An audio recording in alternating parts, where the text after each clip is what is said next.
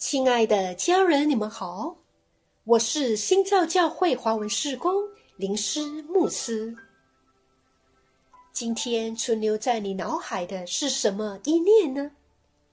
是充满着生命亮光的话语，还是负面黑暗的情绪？耶稣已经一次的献上了他自己，便叫那得以成圣的人永远完全。负面黑暗的话不是来自于神的，因为神他来，并不是要定我们的罪，乃是要我们因他而得救。今天就让我来与你分享这一篇的信息，转变心思意念。得着释放。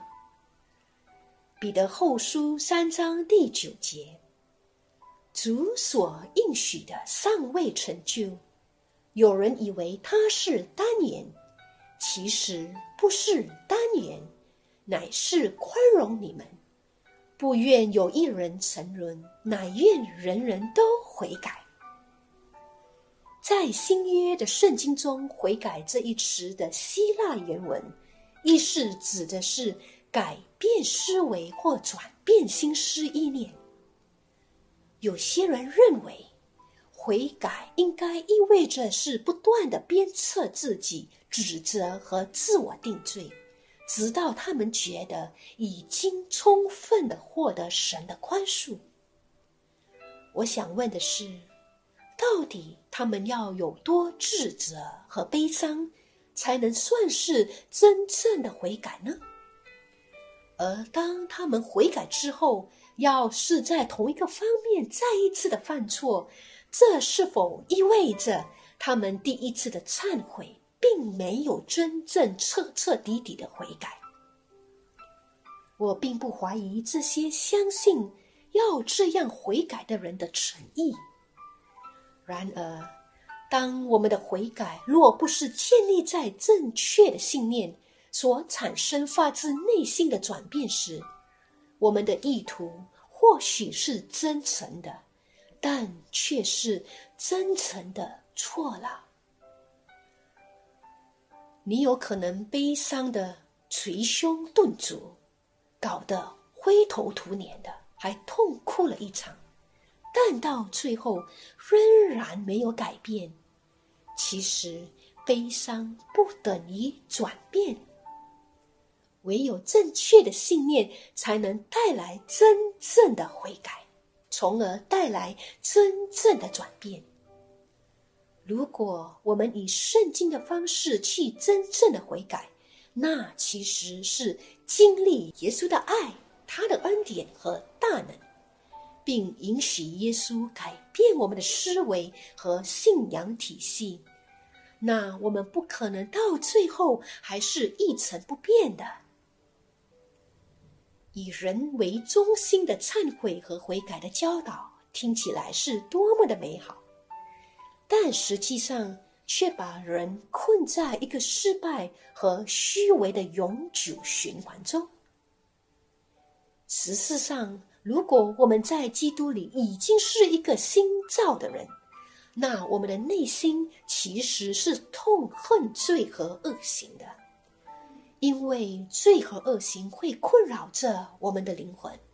我们都尝试要寻求能够解脱这束缚，而我们所需要的真正悔改，其实是改变我们的思维。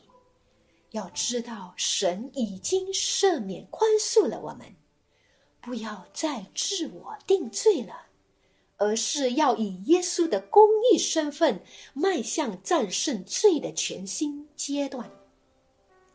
我们现在明白了什么是圣经所谓的悔改，让我们应用它来赢得思维上的征战。每当错误的意念进入到我们的脑海时，我们要知道，这一些负面的念头并不属于我们。真正的我们在耶稣基督里是充满着亮光和生命的。不要去理会这一些的念头，不要让它存留在我们的脑海中，而是我们要做的是继续在基督里的身份宣告我们在基督里是神的义，领受耶稣十字架的确信和安稳，让我们的心和意念充满着基督的思想、基督活泼的话语、他的平安、他的喜乐和他的爱。让我与你分享这一位弟兄的见证。如何他不再受谴责而恢复了健康？这弟兄分享说，他曾经做了很多令他感到羞耻的事，并且很内疚，也很害怕被人发现，这导致他给自己很大的压力，身体也出现了许多的状况，而需要看医生。随着时间的流逝。他意识到自己遭受着无比的压力和恐惧，一种很可怕的谴责感，指望能够得到惩罚，因为相信自己是应得的。但神没有放弃这位弟兄，神带领他接触到平叶社牧师的正道视频。这弟兄分享说，借着平叶社牧师的正道。他明白了十字架的作为，看见耶稣已经接受了他这一生中所有罪孽的惩罚，他是永远也不会因为那一些曾经做过的罪恶而受到惩罚的。如果上帝两次惩罚这些罪过，上帝将是不公平的。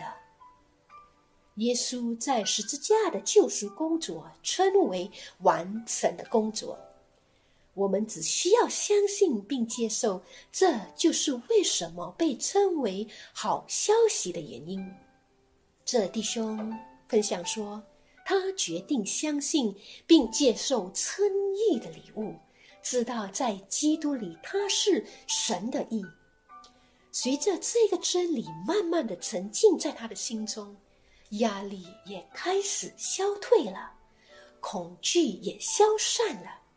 他说：“他已经好长的一段日子没有生病了，距离他上一次去看医生的时间已经相隔很长了。”弟兄姐妹，神要让我们知道，我们已经脱离了罪和定罪的捆绑。乃是因为耶稣已经承担了我们所有的罪，不但承担了所有的罪，还承担了所有罪的刑罚。弟兄姐妹，神已经不再惩罚于我们了，而是将他的义给了我们，要我们披戴这个义，知道说在耶稣基督里，我们是神的义，我们不再定罪了。让我们思想上、思维上存留的是美好、光明生命的画面。我们可以配得神一切的祝福，乃是因为耶稣给了我们这个资格。